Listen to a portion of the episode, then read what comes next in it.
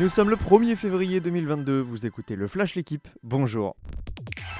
Le Paris Saint-Germain avait atteint la finale des 7 dernières éditions de la Coupe de France, et bien 2022 fera exception. Paris a buté en 8 de finale hier face à l'OGC Nice 0-0, 6 tirs au but à 5 pour les Aiglons. Paredes, Delors et Simons ont manqué leur tentative. On connaît donc les affiches des quarts de finale. Nice justement défiera l'OM, Monaco sera opposé à Amiens. À suivre également Nantes-Bastia et Bergerac-Versailles.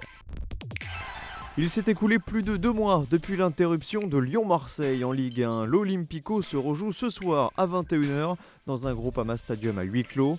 Pour rappel, le match du 21 novembre dernier avait été arrêté après un jet de bouteille sur Dimitri Payet. Depuis, l'OL en a payé le prix fort avec un point de pénalité et les Lyonnais subissent en prime une cascade de forfaits.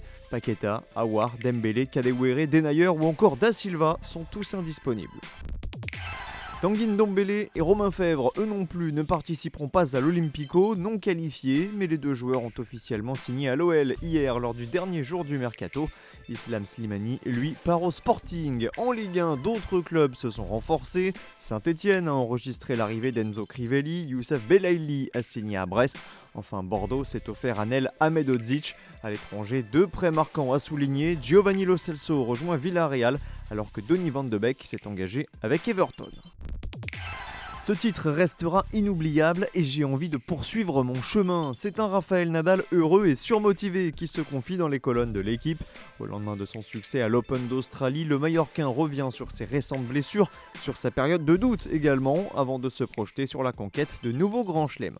Merci d'avoir écouté le Flash l'équipe. Bonne journée